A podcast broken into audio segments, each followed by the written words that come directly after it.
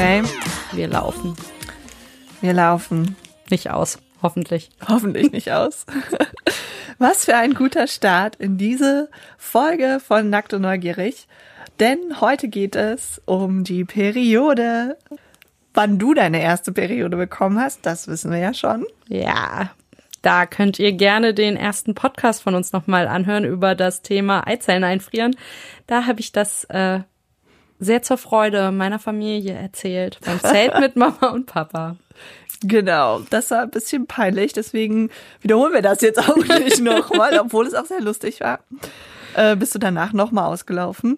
Ähm, also ich glaube, so ein bisschen gehört das ja dazu, ne? Immer mal wieder so ein bisschen, aber halt nicht so, dass man es gesehen hat. Also nicht weiße Hose, die dann äh, wunderbar rot war an gewissen Stellen oder so. Das nicht. Mir ist das zum Glück auch noch nie passiert. Ähm, aber, also zumindest nicht so, dass man das gesehen hat. Natürlich passiert es immer mal wieder, dass man irgendwie was in der Unterhose hat.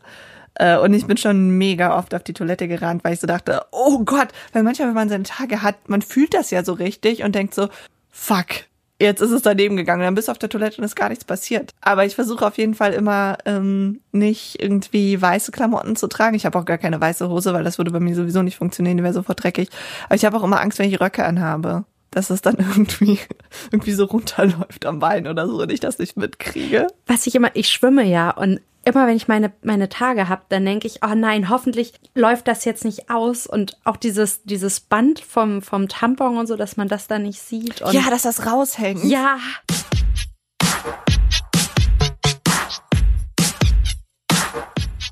Also was ich bei dieser ganzen Periodensache schon krass finde, wie viel Scham da so hintersteht. Ich meine, die Hälfte der Weltbevölkerung blutet einmal im Monat und es wird nie so richtig offen drüber geredet. Also schon alleine dieses, äh, Entschuldigung, hast du ein Tampon? Das fragt man ja auch nicht jeden. Also nicht so dieses, ey, hast du mal ein Taschentuch? Sondern man geht ja. dann so um die Ecke und sagt, kannst du mal mitkommen? Und da, also ich weiß, es ist nicht die intellektuellste Serie, aber ich gebe es zu, manchmal gucke ich Sex and the City. So eine Sache, die das für mich total gut gezeigt hat, wie schambelastet dieses ganze Thema ist. Also da wollen die Mädels von Sex and the City in so ein neu eröffnetes Restaurant gehen und ich glaube, die warten stundenlang davor, zwei Stunden oder so und kommen nicht rein, weil die Frau, die die Tische verteilt, immer wieder sagt, nein, wir sind ausgebucht und hier ist reserviert und wir können sie nicht reinlassen.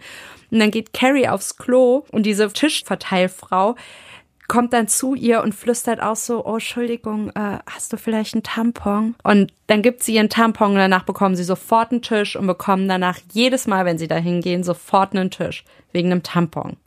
Ja, ja, es ist schon, also klar, einerseits ist das diese Scham, aber andererseits ist das auch diese, so ein, also man könnte es auch so ein Stück weibliche Solidarität noch so sehen, ne, dass jeder halt weiß, wie scheiße das ist, wenn du deine Tage kriegst und du hast kein Tampon. Und ich meine, es ist unpraktisch, aber auch dieses Konzept der Unreinheit, dass diese Scham, die man so damit verbindet mit der Periode, das hat ja auch echt eine lange Tradition. Und äh, das liegt sicherlich auch daran, dass sich hauptsächlich Männer mit der Erforschung der Menstruation beschäftigt haben. Und äh, die haben halt ihren eigenen Körper zum Maßstab genommen und haben gesagt, Wie so oft. Naja, gut, Männer bluten nicht, Frauen schon. Äh, komisch. Abweichung von der Norm, das kann nur schlecht sein, ja? Und äh, in der Antike dachte man zum Beispiel, dass Frauen damit überschüssige Nährstoffe ausscheiden. Früher dachte man außerdem, dass es giftig ist, dass Menstruationsblut und Lebensmittel verderben kann, aber auch, dass es magische Kräfte hat.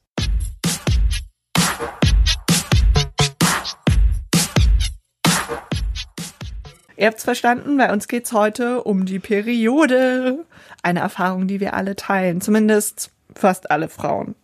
Es gibt auch Frauen, die haben nicht ihre Periode. Aber wir fokussieren uns heute trotzdem auf die Periode und zwar auf die biologischen und medizinischen Aspekte. Und äh, als erstes schauen wir uns mal an, wie das insgesamt funktioniert mit dem weiblichen Zyklus. Dann sprechen wir über PMS und dann reden wir noch über Sex während der Periode und die Frage, synchronisieren sich Perioden bei guten Freundinnen? Zum Beispiel bei Nele und mir. Ah. Und wir haben das für uns schon geklärt und das erzählen wir euch später, was dabei rausgekommen ist. Aber was ist denn eigentlich, also Menstruation hängt ja auch so ein bisschen mit Verhütung zusammen. Äh, genau, darüber reden wir in der nächsten Folge, weil das ist halt auch echt so ein richtig großes Thema. Hormone, ja oder nein, Nebeneffekte wie Thrombosen, Depressionen, keine Libido, also kein Bock auf Sex. Aber darüber reden wir in nächste Folge. Okay. Heute geht's erstmal nur um den Zyklus an sich mit äh, Hormonen, Bauchkrämpfen und allen drum und dran. Und als erstes bin ich mal gespannt, was du eigentlich über den Zyklus weißt. Leider nicht so viel. Also ich weiß, dass ein normaler Zyklus 28 Tage ist. Der kann aber auch mal länger oder mal kürzer sein. Der Eisprung findet circa in der Mitte des Zyklus statt. Sophia hebt den Daumen, also ja. Es gibt nur ein paar Tage, an denen Frauen schwanger werden können. Das liegt daran, weil das Ei davor noch nicht reif genug ist und danach überreif. Und das hört sich total komisch an, wenn man das sagt, aber so ist es. Okay, ja, ja ich sag jetzt mal äh, gar nicht so schlecht, ne? Danke. Ähm, vor allem, aber was man dabei bedenken muss, ist halt, dass selbst in meinem äh, 2000 Seiten Wälzer alles über die Biologie für Bachelorstudierende, den ich äh, für diese Folge extra nochmal zu Rate gezogen hat, über die menschlich-weibliche Fortpflanzung steht, im ersten Satz in dieses Kapitels. Die Regulation des weiblichen Zyklus ist ziemlich kompliziert. Man muss dazu sagen, in diesem äh, Buch werden dann auch so wunderbare Sachen wie Genetik erklärt. Der Tatsache ist, der Menstruationszyklus ist wirklich ziemlich kompliziert. Ich hatte das alles schon mehrfach gelernt und trotzdem musste ich es wirklich nochmal genau anschauen, um zu verstehen, welches Hormon da was bewirkt. Äh, ich habe für dich auch hier so eine Abbildung, ich weiß nicht, wo sie ist. Ähm, warte. Da unter deinem Stift. Da ist sie, die Abbildung. Wonderful. Oh also, Gott. Äh, die gibt's übrigens auch bei uns auf Instagram, zusammen mit vielen anderen Fakten zu unseren Folgen und Bildern von Nele und mir, Das wie ist wir die Arbeit Abbildung, vermeiden. die, wenn ihr die seht, dann äh, habt ihr gleich wieder das Gefühl, Im Biounterricht zu sein. richtig. Tada! Ach du Scheiße. Das war mal mein Lieblingsfach. ja. Ja, also was siehst du denn auf der Abbildung? Ähm, also da ist ein Zyklus, der sich über 28 Tage erstreckt, kurz gesagt. Genau, 28 Tage ist ein Durchschnittswert, den haben die hier genommen. Bei vielen Frauen dauert der Zyklus natürlich ein bisschen länger oder ein bisschen kürzer. Bei mir zum Beispiel oft 30 Tage. Bei mir auch ein bisschen länger. Und was ich dann noch sehe, ist, dass es, also diese 28 Tage sind nochmal in drei verschiedene ähm, Phasen eingeteilt. Also einmal Tag 1 bis 12, dann Tag 13 bis 16 und dann nochmal äh, Tag 17 bis 27. Und dann sieht man auf der Abbildung noch andere Faktoren, die dargestellt sind. Also alles, was oder andere Faktoren, die mit dem Zyklus zusammenhängen. Also die Vorgänge im Eierstock, das ist da, wo das Ei heranreift, oder? Ja, gut, das erinnere ich richtig. Dann das Hormonlevel. Ähm, da sind auch verschiedene Hormone aufgeführt. Ja, genau. Also es ist wirklich super komplex. Ähm, und Ja. wahrscheinlich furchtbar für alle, die die Abbildung jetzt nicht vor sich haben. Deswegen fangen wir mal bei der ersten Phase an. Tag 1 bis 12. Ähm, die ist Follikelphase und ist ungefähr die erste Hälfte der, des Zyklus ähm, bis zum Eisprung. Das heißt, vom ersten Tag der Periode, also ähm, bis zum Eisprung. Okay, vom ersten Tag, nicht vom letzten, gehen wir jetzt aus. Genau, der Zyklus fängt immer am ersten Tag der Blutung an. Äh, die vorher aufgebaute Gebärmutterschleimhaut blutet ab. Und ähm, das ist das ist der erste Tag des Zyklus immer, der erste Tag deiner Periode. Da fängst du an zu zählen. Und während du blutest, ja, also während du quasi die Reste von dem letzten Zyklus ausscheidest, macht sich in deinem Eierstock, wo deine ganzen Eianlagen liegen, man hat ja zwei auf jeder Seite und immer, die wechseln sich immer ab. Und äh, in einem Eierstock macht sich dann schon wieder ein Ei daran, sich auf den Eisprung vorzubereiten. Ach so, die wechseln sich immer ab. Ah, und das heißt, es ist ein ganz krasser Zufall, wenn man äh, zwei gleichzeitig produziert und dann Zwillinge. Genau, bekommt. deswegen gibt's auch nicht so viele Zwillinge. Also nicht so viele zweige Zwillinge. Also das Ei im Eierstock fängt an, sich vorzubereiten und zu wachsen. Und zwar passiert das in einer Hülle und die wird Follikel genannt. Ähm, daher kommt auch Na der Name Follikelphase. So ab dem siebten Tag des Zyklus, wenn die Tage dann meistens vorbei sind, man hat aufgehört zu bluten, ähm, dann fängt die Gebärmutterschleimhaut aber auch schon direkt wieder an sich aufzubauen. Und das dauert so ein bis zwei Wochen. Und die erste Phase des Zyklus, die endet dann mit dem Eisprung, der sozusagen das zentrale Ereignis jedes Menstruationszyklus ist. Und die zweite Phase heißt deshalb auch Eisprungphase. Wow, wow, wow, wow, wow, das ist krass. Also nur mal kurz, um es zusammenzufassen. Ähm, der Menstruationszyklus beginnt mit dem ersten Tag der Blutung. Ja. Und da werde ich dann direkt die dicke Gebärmutterschleimhaut los, die blutet raus. Genau, die vom letzten Zyklus. Und wenn meine Tage vorbei sind, dann fängt die Ge Gebärmutterschleimhaut praktisch direkt wieder an sich neu aufzubauen. Ja, genau. Also so ein kleines Timelag kann da dabei sein, aber relativ direkt. Okay. Und parallel dazu, während ich noch blute, fängt auch schon wieder ein neues Ei im Eierstock an, sich zu entwickeln. Genau, richtig. Und dann, wenn das Ei sozusagen also fast fertig entwickelt ist, dann kommt die Eisprungphase. Die ist in der Mitte der Periode und dauert ungefähr fünf Tage. Also die startet dann äh, bei Tag so 13 und geht so ungefähr bis Tag 16, 17 ungefähr. Und ähm, also mit dem, mit dem Eisprung ist das so, das ist die Zeit, die man pro Monat fruchtbar ist und der man dann auf jeden Fall verhüten sollte, wenn man keine Kinder haben will. So fünf Tage sind das ungefähr pro Zyklus. Das Ei, das ist also im Eierstock gewachsen und immer größer geworden, hat, hat Flüssigkeit eingelagert in seiner Hülle und dann zerreißt es die Wand des Eierstocks, verlässt das traute Heim und folgt seiner Bestimmung. Durch den Eileiter, pass auf, durch den Eileiter wandert es in die Gebärmutter, wo es sich am Rand der jetzt schon kuschelig dicken Gebärmutterwand, da macht es sich gemütlich. Da setzt es sich hin und träumt, so wie du, von seinem Prinzen. Ja? Das war in unserer letzten Folge. Also nochmal zum Nachhören. Wie Partnersuche. Genau, okay. Also das Ei ist auch ein Romantiker. Das Ei träumt von seinem Prinzen. Ich bin das Ei, okay, ich hab's verstanden. AKA einem kräftigen, ausdauernden Spermium, das sich von der harten Schale des Eis nicht abhalten lässt, weil es sich für seine weichen inneren Werte interessiert. Ja. Wow, wow, wow, wow, wow, wie romantisch von dir, süß. Ja, aber pass auf, jetzt schlägt die Realität nämlich zu. da ist Sophia, okay. Wenn der She's Prinz back. sich, wie so oft im Leben, ja, nicht blicken lässt, dann wird's nach so ein paar Tagen ungemütlich für das Ei, ja, weil dann beginnt nämlich die dritte Phase des Menstruationszyklus, die Gelbkörperphase. Wie viele Tage sind das denn? Welche Tage? Ja, die Eisprungphase. Ja, genau. Ja, ab wann es ungemütlich wird. Also ungemütlich wird es dann so ab Tag 17, würde okay. ich mal sagen. Also wenn das Ei gesprungen ist, danach so, also wenn das Ei, wenn der Eisprung war und das Ei ist in der Gebärmutter und es wurde nicht befruchtet, danach so, man sagt, das Ei lebt ungefähr so zwei, drei Tage. drei Tage ist ganz witzig, weil man sagt doch auch immer, wenn sich jemand nach drei Tagen nicht gemeldet hat, dann ist, dann ist das Spiel vorbei. Richtig. Okay, gut. Alles also. klar, also für das Ei gelten die gleichen Regeln wie fürs moderne Dating. Nach Tag, also ab Tag 17 kommen wir nämlich dann in die Gelbkörperphase des, ähm, des Zyklus. Und äh, der Gelbkörper, das sind die Reste von der Eihülle, die äh, im Eierstock zurückgeblieben sind, nachdem das Ei den Ei, äh, Eierstock verlassen hat. Also nach dem Eisprung sind noch so Reste von der Hülle des Eis im Eierstock. Okay. Das ist der Gelbkörper. Also der Gelbkörper sind die Reste, die im Eierstock bleiben. Genau. Okay. Und äh, diese Reste, die können aber trotzdem noch Hormone produzieren. Und die Hormone, die Gelbkörperhormone, die signalisieren der Uterusschleimhaut, die ja schon in der ersten Phase des Zyklus wieder angefangen hat, sich aufzubauen, um schön dick zu werden für das Ei.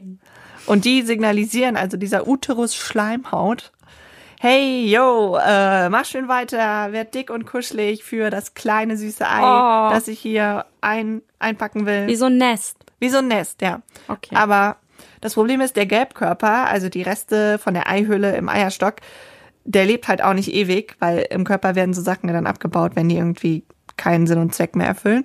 Und der bildet sich dann zurück im Verlauf dieser dritten Phase des Zyklus.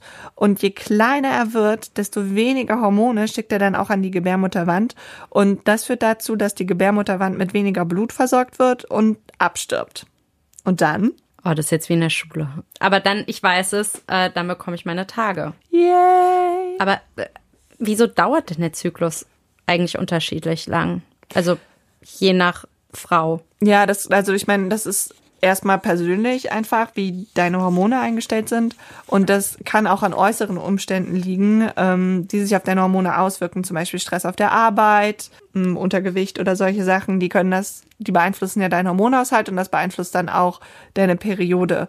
Und ähm, die Phase, die dabei in Länge variiert, das ist aber die erste Phase, also von Beginn der Periode bis zum Eisprung. Wenn das Ei erstmal gesprungen ist, also wenn man der Eisprung da war, dann dauert das plus minus zwei Wochen so lang ist dann einfach diese Zeit. Also nicht plus minus zwei Wochen, sondern äh, zwei äh, ja, Wochen plus zwei minus. Wochen plus minus ein paar Tage. Okay. Genau. Also das ist relativ feste. Wenn du deine Periode bekommst, weißt du, dass du deinen Eisprung für ungefähr zwei Wochen hattest.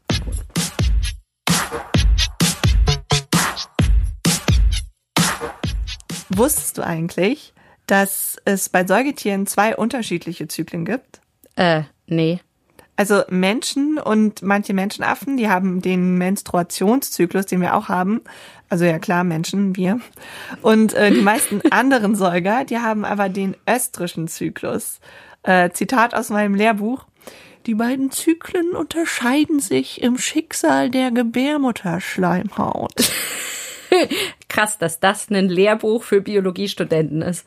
Aber äh, also eine schicksalshafte Entscheidung. Und was ist das für ein Schicksal? Ganz recht, meine Liebe. Im östrischen Zyklus wird die Gebärmutterschleimhaut nämlich nicht abgeblutet, sondern vom Körper absorbiert. Wie, das, die bluten gar nicht? Nee, ich stelle mir das so vor, dass die Gebärmutter wie so ein Tier, ja, das ja so die Gebärmutterschleimhaut wieder so in sich einsaugt hat dann so einen blutigen Mund. Oh, in deinem Kopf will ich nicht wohnen. Ja, ich weiß auch nicht. Aber äh, solche Tiere haben nie ihre Tage. Krass, oder?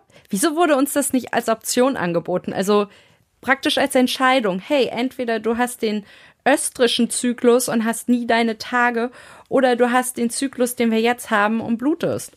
Ja, also ich meine, das, das hat auch seine Nachteile, ne? Also ich, das machen halt so ziemlich alle Tiere außer den Menschen und den vielen Menschenaffen. Also zum Beispiel Kaninchen, Hamster, Kühe, Elefanten, Hunde.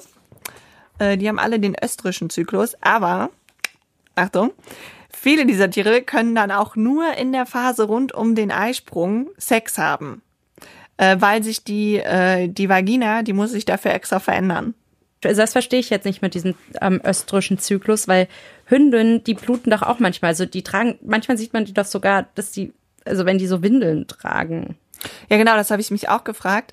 Aber das ist ein anderes Blut als bei uns. Das haben die schon vor dem Eisprung und das ist sozusagen so ein Signalstoff für die Rüden. So ah. von wegen, hey Junge, willst du mal vorbeikommen in so zwei Tagen? Ah, das ist äh, praktisch wie das Leuchtarmband, was man auf Singlepartys bekommt mit Hey, ich bin zu haben. Genau, nur ein bisschen unpraktischer. Ja, stimmt. Ja. ja. Okay. Und ähm, das, also gut, man hat also dann nicht seine Tage, aber man kann halt dann auch tatsächlich nur Sex haben, wenn man, also viele, wenn man dann den Eisprung hat. Und das Ding ist, dass viele Tiere haben halt dann auch echt lange Zyklen. Also Bären sind zum Beispiel nur einmal im Jahr paarungsbereit. Also die haben dann auch sonst keinen Sex zum Spaß oder so. Und dann fragt man sich, warum die vom Aussterben bedroht sind.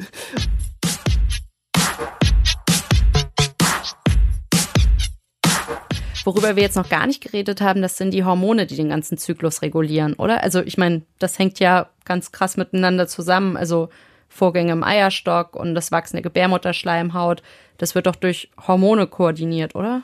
Ja, die Hormone. Also das ist echt das Allerkomplizierteste an der Sache.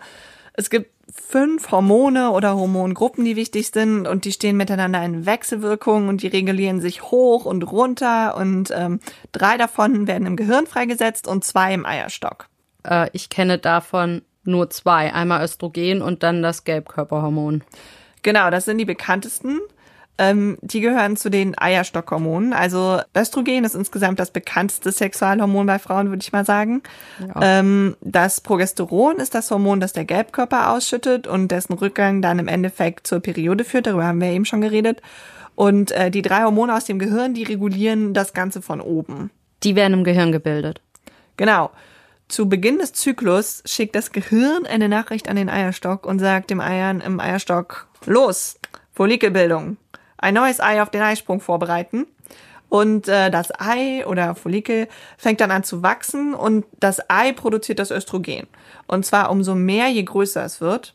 Und äh, gleichzeitig wirkt das Östrogen dann aber erstmal negativ auf das Gehirn und unterdrückt dort die Ausschüttung der Hormone aus dem Gehirn. Okay, also erste Phase des Menstruationszyklus.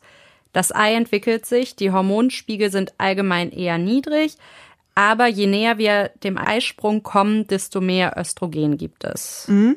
Kurz vor dem Eisprung gibt es dann aber richtig viel Östrogen, weil das Follikel eben so groß geworden ist. Und dann in diesen großen Mengen hat das Östrogen einen umgekehrten Effekt auf das Gehirn. Jetzt sagt es den Hormondrüsen im Gehirn, los Hormone, go, go, go. Und äh, das hat dann zur Folge, dass die Hormone im Gehirn in noch größeren Mengen ausgeschüttet werden, was wiederum zu einer noch stärkeren Östrogenproduktion führt. Äh, so als würden sich alle gegenseitig motivieren, noch toller und besser zu sein. Also Teamsport. Genau, Teamsport. Okay. Und äh, nach dem Eisprung gehen die Östrogene dann so ein bisschen runter, aber dafür gibt es jetzt eben richtig viel Progesteron, das im Eierstock von den zurückgebliebenen Resten der Eihülle, also des Gelbkörpers, gebildet wird. Das ist unser alter Freund, das Gelbkörperhormon. Ja, und zusammen mit dem Östrogen wirkt das Gelbkörperhormon wieder negativ auf die Gehirnhormone, wodurch die in ihrer Konzentration runtergehen, wodurch aber auch der Gelbkörper abstirbt. Und äh, die Konzentration der Eierstockhormone Östrogen und Progesteron nimmt drastisch ab und dann sehe ich rot. Ich bekomme meine Tage. Du bekommst deine Tage. Ah, also zusammenfassend kann ich jetzt aber sagen, es gibt Hormone im Gehirn, die eine sehr schizophrene Beziehung zu den Eierstockhormonen haben. Yeah. Ja, gut, dass wir diese Abbildung haben. Ich sag euch Leute, wir haben versucht, es so einfach wie möglich zu machen. Es ist einfach super komplex. Guckt euch die Abbildung an. Wir können ähm, sagen, das dicke Biologiebuch hatte recht. Ja. Sehr kompliziert. Es ist sehr kompliziert.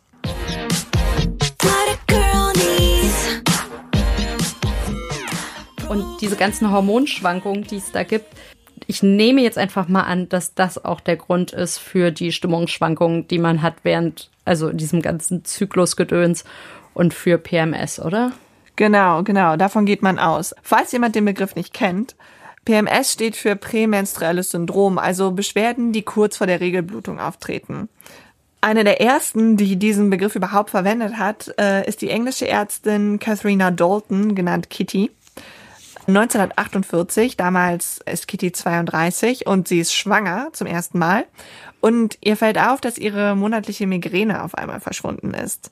Und das hat sie dann untersucht. Zusammen mit einem Endokrinologen hat sie 1953 auch eine wissenschaftliche Arbeit dazu veröffentlicht, in dem sie das Gelbkörperhormon als Ursache für das prämenstruelle Syndrom identifiziert hat und wo sie quasi auch zum ersten Mal diesen Begriff so geprägt hat. Das ist krass, weil also wenn ich überlege, also wie jung dieser Begriff ist, weißt du, wie lange sich anscheinend keiner mal Gedanken darüber gemacht hat. Ich meine, bis 48, da war der Krieg drei Jahre vorbei. Ja, gut. Ja, aber ich meine, Weib, also Frauengesundheit auf so einem Level ist halt jetzt noch nicht so lange, dass wow. sich damit jemand beschäftigt. Und äh, man weiß auch nicht, ob Progesteron wirklich die alleinige Ursache für PMS ist. Das ist nicht so ganz geklärt. Was klar ist, PMS kommt nur in der zweiten Zyklushälfte vor, also kurz vor der Periode. Und eigentlich kennt wenigstens, also jede Frau wenigstens leichte Symptome. Hm, stimmt, also leichte Symptome kenne ich auch. Äh, ich habe dann immer Rückenschmerzen so im unteren Rücken. Das klingt nach PMS, ähm, ein körperliches Symptom. Es gibt da echt eine lange Liste. Zu den körperlichen Symptomen gehören zum Beispiel ähm, Wasseransammlungen im Gewebe, Hautveränderungen. Ja, das kenne ich, krieg immer Pickel. Ich auch. Müdigkeit, Abgeschlagenheit. Das habe ich total krass, dass ich so denke, kurz vor meiner Periode, boah, ey, ich komme überhaupt nicht aus dem Bett, ich bin so müde, ich weiß gar nicht, was los ist. Und dann denke ich immer so, hm, bald kriegst du deine Tage. Dann gibt es noch äh, Übelkeit, Kreislaufbeschwerden, Durchfall, Krämpfe im Unterbauch. Ja. Kopf- und Rückenschmerzen, Rückenschmerzen, ja, ja. Heißhunger oder Appetitlosigkeit. Nur Heißhunger. Heißhunger, bei mir auch Heißhunger. Schmerzhafte Spannung, Schwellung oder extreme Empfindlichkeit der Brüste, das hab ich. Das hab ich so krass. Bei mir ist das so, eine Woche bevor ich meine Tage kriege, fängt so eine Stelle unter meiner äh, linken Brust hier mittig am Brustbein an weh zu tun. Wenn ich da drauf drücke, es tut nur weh, wenn ich, bevor ich meine Tage kriege, weiß ich, dass ich in einer Woche meine Tage kriege. Genau, Migräne ist auch ein typisches Symptom. Anscheinend kann man auch ohnmächtig werden. Hm, okay. Hatte ich auch noch nicht. Völlegefühl. Was ist denn nicht ein Völlegefühl, wenn man so übersatt ist oder? Ich glaube, Völlegefühl ist, wenn man sich einfach so vollgepackt fühlt. So. Also ich habe das auch, dass ich dann einfach so, mein Bauch ist dann auch irgendwie dicker vor meiner Periode. Ja, das habe ich auch. Aber es gibt auch äh, viele psychische Symptome und dazu gehören zum Beispiel Stimmungsschwankungen, Antriebslosigkeit, Hyperaktivität, das habe ich nie. Nee. Depressive Stimmungen, Ja. Angstzustände, ja. Aggressivität, vermindertes Selbstwertgefühl, Definitiv. das habe ich auch, ja. Dass man einfach so denkt, scheiße, heute ist alles scheiße. Ja, genau. Also für dich und mich ist das halt nicht so einschränkend, würde ich jetzt mal sagen, für mich zumindest nicht, dass Nee, ich irgendwie meinem Alltag nicht nachgehen kann oder meinem Beruf. Also es ist blöd, ich bin den ganzen Tag müde und kann mich schlechter konzentrieren, aber es ist nicht so, dass ich nicht aufstehen kann oder so. Aber für so circa drei bis acht Prozent aller Frauen ist PMS nicht nur ein bisschen unangenehm, sondern kann wirklich einschränkend sein, weil sie die Symptome wesentlich stärker erleben, äh, gerade auch was die emotionale Verstimmung angeht. Und Mediziner gehen davon aus, dass diese Frauen besonders empfindlich auf die Hormonschwankungen nach dem Eisprung reagieren. Und wahrscheinlich liegt das an einer falschen Verschaltung im Gehirn, die zu einem Ungleichgewicht an Glücksbotenstoffen führt. Und für diese verstärkte Form von PMS, da gibt es auch typische Symptome. Und ähm, dazu gehören zum Beispiel also Stimmungsschwankungen, äh, wirkliche Depressionen oder das totale Gefühl von Hoffnungslosigkeit, äh, wirklich starke Aggressionen und Konflikte mit deiner Familie. Wow. Also ich finde, das hört sich schon fast nach einer, nach einer psychischen Krankheit an. Für mich war das immer mehr so ein, so ein Vorwurf von Männern an Frauen, dass sie vor ihrer Periode halt zickig sind. Ja, das kenne ich. Aber ich denke immer, Männer können das gar nicht nachvollziehen, wie man sich dann manchmal fühlt, weil wenn ich so, wenn ich so vor meiner Periode so Phasen der Unentschlossenheit habe, dann gehe ich mir selber so übel auf den Sack, weil ich eigentlich immer weiß, was ich will, also zumindest so in so kleinen alltäglichen Sachen. Und dann ist es so, dass ich so denke, oh Gott, sollen wir ins Kino gehen? Ich weiß nicht, ich habe keine Lust ins Kino zu gehen, aber ich habe auch keine Lust zu Hause zu bleiben. Ich weiß einfach überhaupt nicht, was ich machen soll. Ich hatte, witzig, also weil ich hatte da jetzt noch vor ein paar Tagen so ein Gespräch mit einer Freundin drüber. Also wir haben telefoniert und sie meinte, wie geht's dir? Und ich, ach, eigentlich ganz gut, aber naja, ich habe gerade meine Tage und da fühle ich mich dann immer so ein bisschen traurig und hoffnungslos und unattraktiv. Und sie meint, ja, krass, ich auch. Und bei mir ist das auch immer so. Und dann haben wir uns darüber halt unterhalten und dann zum ersten Mal so festgestellt, man weiß, dass diese Gefühle daherkommen, dass man seine Tage hat und dann ist es zwei Tage später auch wieder in Ordnung. Aber trotzdem sind das total reale Gefühle. Also man weiß das, aber es wird, vielleicht wird es auch ein bisschen besser dadurch, dass man weiß, dass es dadurch kommt, dass man seine Periode hat, aber sie sind trotzdem immer noch real. Man fühlt sich immer noch real hoffnungslos und real unattraktiv. Ja, du kannst halt nicht aus deiner Haut raus, ne? Nur weil du weißt, das liegt irgendwie an Hormonschwankungen oder daran, dass du bald deine Tage kriegst und das ist jeden Monat so. Klar, es hilft ein bisschen, dass man das so relativieren kann, aber trotzdem fühlt es sich scheiße an in dem Moment, Ja. ne? Aber Und- es ist halt keine wirkliche Einschränkung wie bei den 8% der Frauen. Ja, und dass PMS tatsächlich ernstzunehmende Beeinträchtigung des Alltags auch sein kann, das ist auch erst seit den letzten 20 Jahren so plus minus wirklich breit anerkannt. Die WHO hat es zum Beispiel erst 2004 ins ICD aufgenommen. Das ist so ein Verzeichnis, da stehen mehr oder weniger alle Krankheiten und Diagnosen der Welt drin aufgelistet und mit so einer Aber Nummer krass, versehen. dass es da drinne steht. ja, ne? Also, ja. oder was heißt, ist gut, dass es drinne steht, aber ja. Äh, auf Deutsch heißt das übrigens, äh, hat es den schön kurzen Namen. Internationale Statistische Klassifikation der Krankheiten und verwandter Gesundheitsprobleme. ICD. Ah, deshalb wird dann einfach immer nur von ICD geredet und nie der ganze Name gesagt. Ja, ICD ist die englische Abkürzung. Ja. Ah, okay. Aber äh, was man, finde ich, daraus wirklich mitnehmen kann, liebe Zuhörerinnen, nehmt PMS nicht auf die leichte Schulter. Es ist eine anerkannte Krankheit von der WHO, also kein schlechtes Gewissen einreden lassen. Und wenn ihr das Gefühl habt, dass eure Symptome wirklich stark sind und euch im Alltag einschränken, euch im Beruf einschränken, euch im Studium einschränken, dann sprecht bei der nächsten Kontrolle auf jeden Fall mal mit eurer Gynäkologin, weil es gibt da zum Beispiel auch Möglichkeiten, wie die Pille zu nehmen. Also klar, ist auch nicht immer gut, aber man kann was dagegen tun. Genau, und äh, zur Frauenärztin gehen wir ja sowieso alle einmal im Jahr hin, wegen der Krebskontrolle. Und äh, wo wir gerade dabei sind, kurz nach der Periode ist auch der beste Zeitpunkt für die Selbstkontrolle der Brust, weil die Brüste da am weichsten und am wenigsten gespannt sind, weil die wenigsten Wassereinlagerungen drin sind. Und äh, es gibt im Internet dafür diverse Anleitungen. Wir können euch davon auch eine verlinken bei Instagram oder auf unserer Homepage. Guckt mal nach.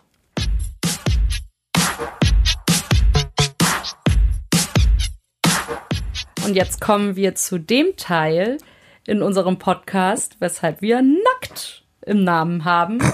Auf geht's zum Vergnügen. Es geht um Sex. Deswegen haben wir nicht nackt in unserem Namen. Es geht um die nackten Fakten. Und um andere Sachen.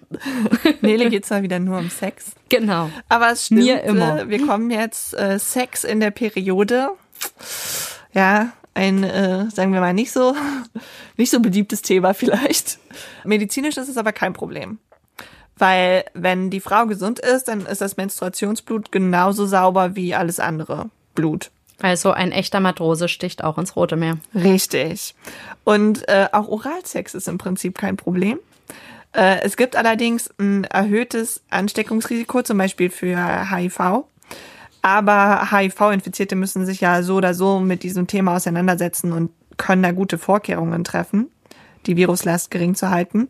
Aber generell gilt, wenn man nicht weiß, dass der andere keine Geschlechtskrankheiten hat, dann ist ein Kondom immer eine gute Idee und ungeschützter Oralsex ist keine gute Idee.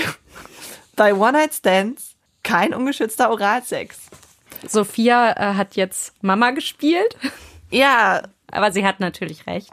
danke. Also gesundheitlich erstmal kein Problem, bis auf man sollte aufpassen mit Krankheiten, die übers Blut übertragbar Es kann sind. aber, es kann aber nämlich sogar auch gut sein, wenn man Lust auf Sex hat, weil das die Regelschmerzen lockern kann, weil es die Durchblutung steigert. ah, und man schüttet ja wahrscheinlich auch Endorphine aus, wenn der Sex gut ist. Der Glückshormone, Orgasmus. Tada! Also ein, ein natürliches Schmerzmittel, ob man das mag oder nicht, ist dann halt eine, eine persönliche Sache. Aber gerade in den ersten Tagen kann das ja auch schon eine ziemliche Sauerei sein. Andererseits, also ich finde, es ist schon fast so ein Tabuthema, Sex während der Periode zu haben. Ich, das ist dann wahrscheinlich auch wieder so ein gesellschaftliches Ding, dass das eben doch noch so ein bisschen als unrein angesehen wird. Und ich meine, ganz ehrlich, beim Sex da werden sowieso irgendwie immer auch schleimige Flüssigkeiten ausgetauscht. Und wieso sollte jetzt Blut ekliger sein als Sperma? Ja, ich weiß das auch nicht so genau. Ich finde, du hast recht und ich glaube auch, das ist eine Frage der Sozialisierung. Andererseits gibt es natürlich beim Blut einfach auch noch viele Verbindungen zu Krankheiten und Verletzungen, die jetzt nichts mit Sex zu tun haben. Vielleicht liegt es auch daran.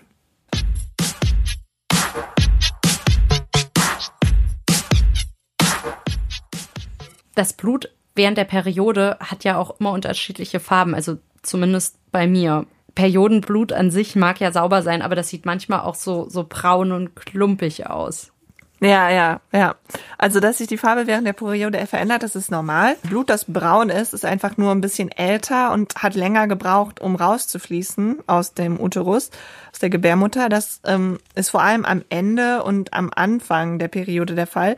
Am Anfang sind es meistens die Reste von der letzten Periode, die irgendwie nicht richtig mit rausgekommen sind.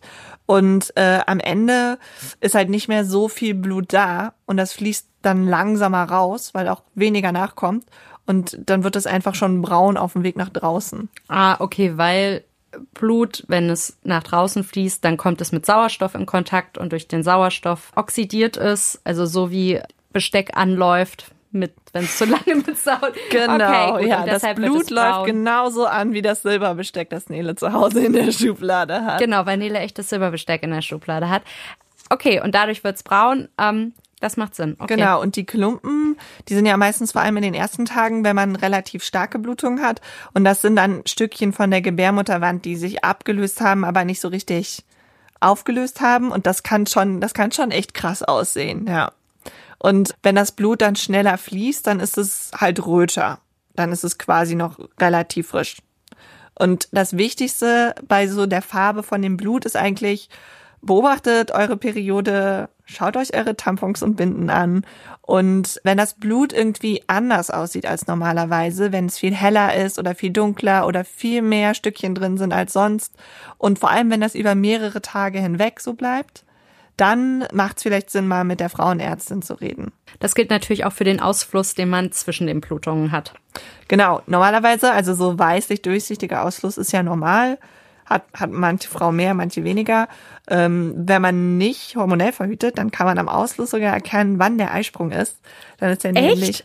Das ist ja- okay. Ja, dann ist er so ganz durchsichtig und so super zäh, wie so, wie so Eiweiß, das unge ungekochtes Eiweiß. Und Oh. er zieht dann auch so Fäden. Und man riecht dann auch so ganz sauer. Darauf gehen wir aber auch in der nächsten Episode nochmal genauer ein, äh, weil da geht's ja um Verhütung und das ist halt auch sowas, was man bei der natürlichen Verhütung nutzen kann. Also den Ausfluss als Anzeichen dafür, wenn man seinen Eisprung hat. Und damit ihr die nächste Folge nicht verpasst, abonniert uns bei Spotify oder iTunes Jeden zweiten Dienstag kommt eine neue Folge von uns. Also verpasst das nicht. und bewertet uns mit fünf Sternen. Fünf Sterne. Okay, aber gehen wir wieder zurück zum, zum Scheidenausfluss. Der Scheidenausfluss.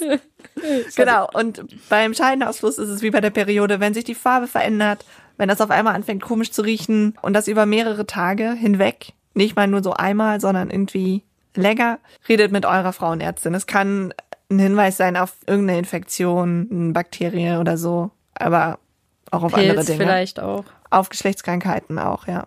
Okay. Also wenn man nicht seine Tage hat. Ähm, okay, aber ich würde jetzt ganz gerne noch mal ein bisschen in der Klischeekiste kramen. Und zwar möchte ich gerne wissen, wie das jetzt eigentlich ist mit dieser Synchronisierungssache der Periode zwischen Freundinnen. Gibt es das? Oh ja, die Synchronisierung. Das, das ist total umstritten. Aber ja, es ist halt auch beliebt, weißt du noch, wir hatten ja vor zwei Monaten oder so mal unsere Tage zusammen. Ja. Und dann waren wir auch direkt so, wir sind synchronisiert. Oh Wir mein sind Gott. Best Friends. Best Friends. Also, was man auf jeden Fall sagen kann, ist, wenn es überhaupt eine Synchronisierung gibt, dann nicht von der Periode, sondern vom Eisprung. Es geht weniger um eine emotionale Verbindung, also wir sind Besties, als um körperliche Nähe. Also, egal ob du mich oder deine Mitbewohnerin lieber magst, wenn überhaupt, würdest du dich mit deiner Mitbewohnerin synchronisieren. Wegen der Pheromone. Also das sind, also diese Hormone, die wir nach außen abgeben, zum Beispiel äh, im Schweiß, haben wir auch viel drüber geredet in unserer Partnersuche Folge. Folge, die ihr auch noch bei uns im iTunes und Spotify-Feed findet. Äh, genau, also und über diese Pheromone können ja Körper miteinander kommunizieren, ohne dass wir uns der ganzen Sache bewusst sind.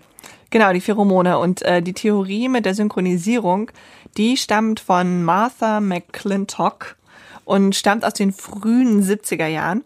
Äh, Martha war damals Studentin und ihr fiel auf, dass die Frauen in ihrem Wohnheim mehr oder weniger zur gleichen Zeit ihre Tage bekamen. Und das hat sie neugierig gemacht und sie hat das Ganze dann experimentell mit 135 Frauen getestet. Und dabei kam heraus, dass Freundinnen und Zimmergenossinnen ähnlichere Perioden hatten als Frauen, die sich nicht kannten. Was ich ganz interessant fand, war, also man testet ja als Wissenschaftler immer eine Hypothese. Ja. Und ihre Hypothese war, dass zusammenlebende Frauen ihren Zyklus abstimmen, damit, wenn jetzt ein Mann ganz viele Frauen hätte, quasi ein Harem, dass er nicht rundum alle schwängern kann, sondern immer nur eine. Also das heißt, Frauen verhalten sich unbewusst solidarisch, damit ein Mann keinen Harem gründen kann. Genau. Und ja, ich finde, das ist schon relativ ideologisch Und interpretiert. w- wann war das nochmal, dass sie das rausgefunden hat? Anfang der 70er. Ja, es war halt auch so die Zeit, ne? Also Feminismuswelle, die zweite große, Ja, und wirkt ein bisschen ideologisch geprägt. Ohne, dass ich es jetzt schlecht finde, aber ja, und ich meine, das könnte eigentlich ja auch Konkurrenzverhalten wecken, wenn alle Frauen zur gleichen Zeit ihren Eisprung haben. Wenn man Stimmt. sagt, evolutionär gesehen soll man möglichst viele Nachkommen haben. Und wenn alle zur gleichen Zeit, also dann muss es schon Männerüberfluss geben. Hm. Aber vielleicht gab es den ja an dieser Universität. Und was hätte, also was sagen andere Wissenschaftler zu dieser Studie? Also es gibt äh, Experimente, die diese Synchronisierung nachweisen konnten, die danach ähm, gemacht wurden. Es gibt aber auch viele Experimente, die so eine Synchronisierung nicht nachweisen konnten. Es gibt auch Kritik an der Originalstudie. Ähm, die sagen, die Experimente, die sind nicht repro- reproduzierbar. Es gibt Unklarheiten im Versuchsaufbau, also zumindest teilweise nicht reproduzierbar. Das heißt, es ist alles, es ist ein bisschen unklar, ob es funktioniert oder nicht. Abschließend geklärt ist es nicht. Es könnte halt auch einfach Zufall sein, wenn man gleichzeitig seine Tage hat, weil, wie ich eben schon gesagt hat, wir beide hatten ja zum Beispiel vor zwei Monaten auch gleichzeitig unsere Tage und jetzt nicht mehr. Weil ich hatte meine jetzt gerade und du hattest aber deine jetzt nicht erst gerade. Nee, letzte Woche, glaube ich. Ich glaube, letzte, ja, letzte Also Woche. wir liegen noch nah beieinander, aber wir liegen jetzt schon wieder hintereinander.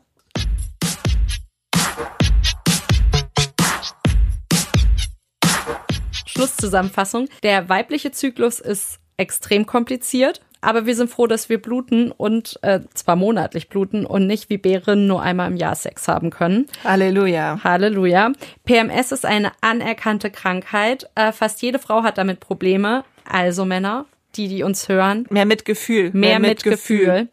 Ähm, die meisten zum Glück nur in einer leichten Form, aber bis zu acht Prozent aller Frauen äh, können kurz vor ihrer Peri- Periode wirklich starke körperliche und auch emotionale Beschwerden haben. Ja, und für Männer gilt wirklich no uterus, no opinion. Wer das Hormon auf und ab von Frauen noch nicht erlebt hat, weiß nicht, wie sehr wir darunter leiden können. Also kein Mann, egal wie alt er ist, egal wie viel Lebenserfahrung, er kann es nicht einschätzen. Okay, ähm, ja, dann Sex. Sex während der Periode ist gesundheitlich kein Problem. Bei Leuten, die ihr nicht kennt, gilt vorsichtig sein und nur geschützten Sex haben. Sonst äh, ist es eine Frage der persönlichen Vorliebe. Man kann wieder festhalten, es ist gut, seinen Körper zu kennen. Also es ist gut, seine äh, Körperflüssigkeiten auch nochmal anzugucken. Tastet eure Brüste ab, geht einmal im Jahr zur Krebskontrolle. Liebe Krankenkassen, dankt uns. Genau, den eigenen Körper zu kennen hat nur Vorteile. Darüber reden wir dann auch nochmal in der nächsten Folge, über Verhütung. Und ja, bis dahin freuen wir uns darauf, von euch zu hören. Was sind eure Erfahrungen mit Synchronisierung? Habt ihr peinliche Perioden-Stories? Weil äh, wir haben unsere ja schon in der ersten Folge erzählt. Das kann natürlich auch alles gerne anonym sein. Genau, gebt uns Feedback, gebt uns Anregungen. Wir machen das für euch und deshalb möchten wir auch gerne wissen, was ihr von uns haltet, ob wir was besser machen können, ob euch was fehlt. Wir hoffen, ihr schaltet nächstes Mal wieder ein und bis dahin können wir nur sagen, bleibt neugierig. Tschüss. Ciao. like a cherry pop.